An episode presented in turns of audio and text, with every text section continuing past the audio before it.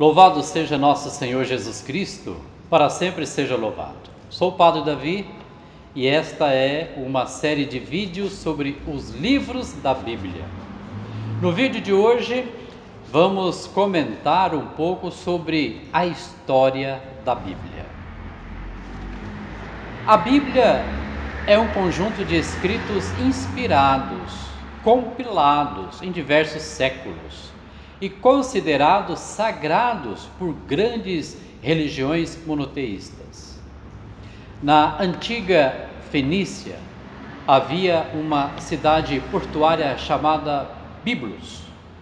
Lá produzia-se uma planta que, depois de bem preparada, era usada para receber a escrita, o papiro. As coleções de escritos em papiro, de biblos, era chamada de rolos ou livros. Por isso, a Bíblia é um conjunto de rolos ou livros de papiros que formam uma pequena biblioteca em um só lugar. A Bíblia Católica é uma compilação de livros canônicos. A Bíblia Católica possui 46 livros do Antigo Testamento e 27 livros do Novo Testamento, somando total de 73 livros sagrados. A Bíblia, nos seus textos originais, não possuía divisão de capítulos nem de versículos.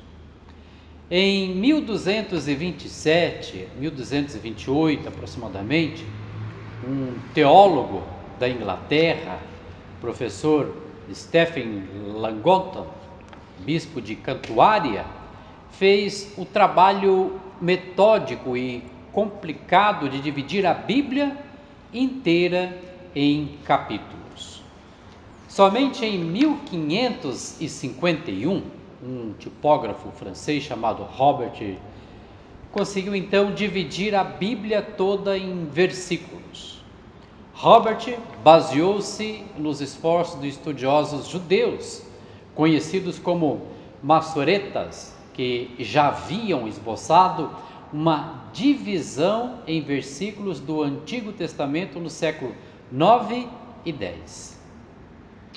Meu irmão, minha irmã, nos próximos vídeos iremos comentar um pouco mais sobre a organização dos livros da Bíblia e o que diz cada um deles. A Bíblia está dividida em duas grandes partes. Antigo Testamento, que são todos os livros escritos a partir do século V a.C. até o nascimento de Cristo. Contém a lei de Deus dado a Moisés, a história do povo de Israel, e suas reflexões, bem como a previsão da vinda do Messias que se deu com a vinda de Jesus Cristo. Novo Testamento, que são todos os livros escritos após a vinda de Jesus até o final do século I depois de Cristo. Traz a vida e as obras de Jesus, a criação e a expansão da igreja, além de documentos de formação do povo cristão. Essas duas grandes divisões estão ainda subdivididas de acordo com o conteúdo dos livros.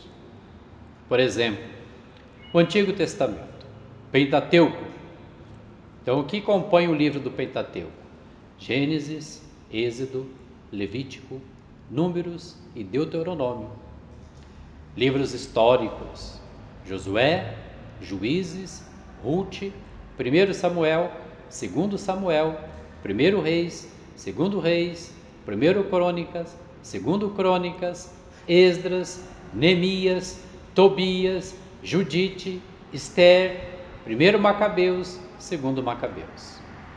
Livros sapienciais, nós temos Jó, Salmos, Provérbios, Eclesiastes, Cântico dos Cânticos, Sabedoria e Eclesiástico, Profético, Isaías, Jeremias, Lamentações, Baruque, Ezequiel, Daniel, Oséias, Joel, Amós, Abdias, Jonas, Miqueias, Naum, Abacuque, Sofonias, Ageu, Zacarias e Malaquias.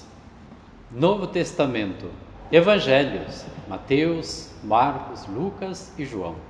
Atos dos Apóstolos, Cartas Apostólicas, Romanos, 1 Coríntios, 2 Coríntios, Gálatas, Efésios, Filipenses, Colossenses, 1 Tessalonicenses, 2 Tessalonicenses, 1 Timóteo, 2 Timóteo, Tito, Filemão e Hebreus. Cartas católicas, Tiago, 1 Pedro, 2 Pedro, 1 João, 2 João, 3 João e Judas. E encerramos todo esse conjunto de livros com o Apocalipse. Hoje iremos começar a comentar sobre os livros do Pentateuco. Em grego, essa palavra significa cinco rolos. Afinal, a escrita era feita em papiros. Ao prender um papiro no outro, a, a folha se tornava muito comprida tendo de enrolá-la para que fosse guardada e lida nas cerimônias ou nos estudos dos escribas e sacerdotes letrados. Os primeiros cinco rolos escritos em hebraico, que nós chamamos de Torá, foram traduzidos para o termo grego Pentateuco. A história da criação, dos patriarcas, de Moisés, e do povo eleito no Egito e no deserto e de diversas tradições recolhidas ao longo da história e de variedades culturais, que dá então vida aos cinco primeiros livros canônicos da Bíblia. O primeiro livro é o livro do Gênesis. E a palavra Gênesis significa origem o livro do Gênesis, assim como todos os outros quatro livros do Pentateuco, foi atribuído à autoria de Moisés, pela tradição. Hoje, depois de estudos apurados, inclinamos a dizer que este livro é uma compilação de tradições milenares, textos arcaicos com tradições antiguíssimas foram reunidos no período do exílio e pós-exílio, 596 a 400 antes de Cristo. Sacerdotes e pessoas influentes foram lapidando as tradições orais existentes, dando vida ao primeiro livro da Bíblia. E este livro possui 50 capítulos. Êxodo é uma palavra grega que significa saída, do hebraico Shemot. Novamente, deparamos-nos com uma compilação de tradições antigas, recebendo seu acabamento no período em que os israelitas voltaram do cativeiro da Babilônia a partir do ano 539 a.C.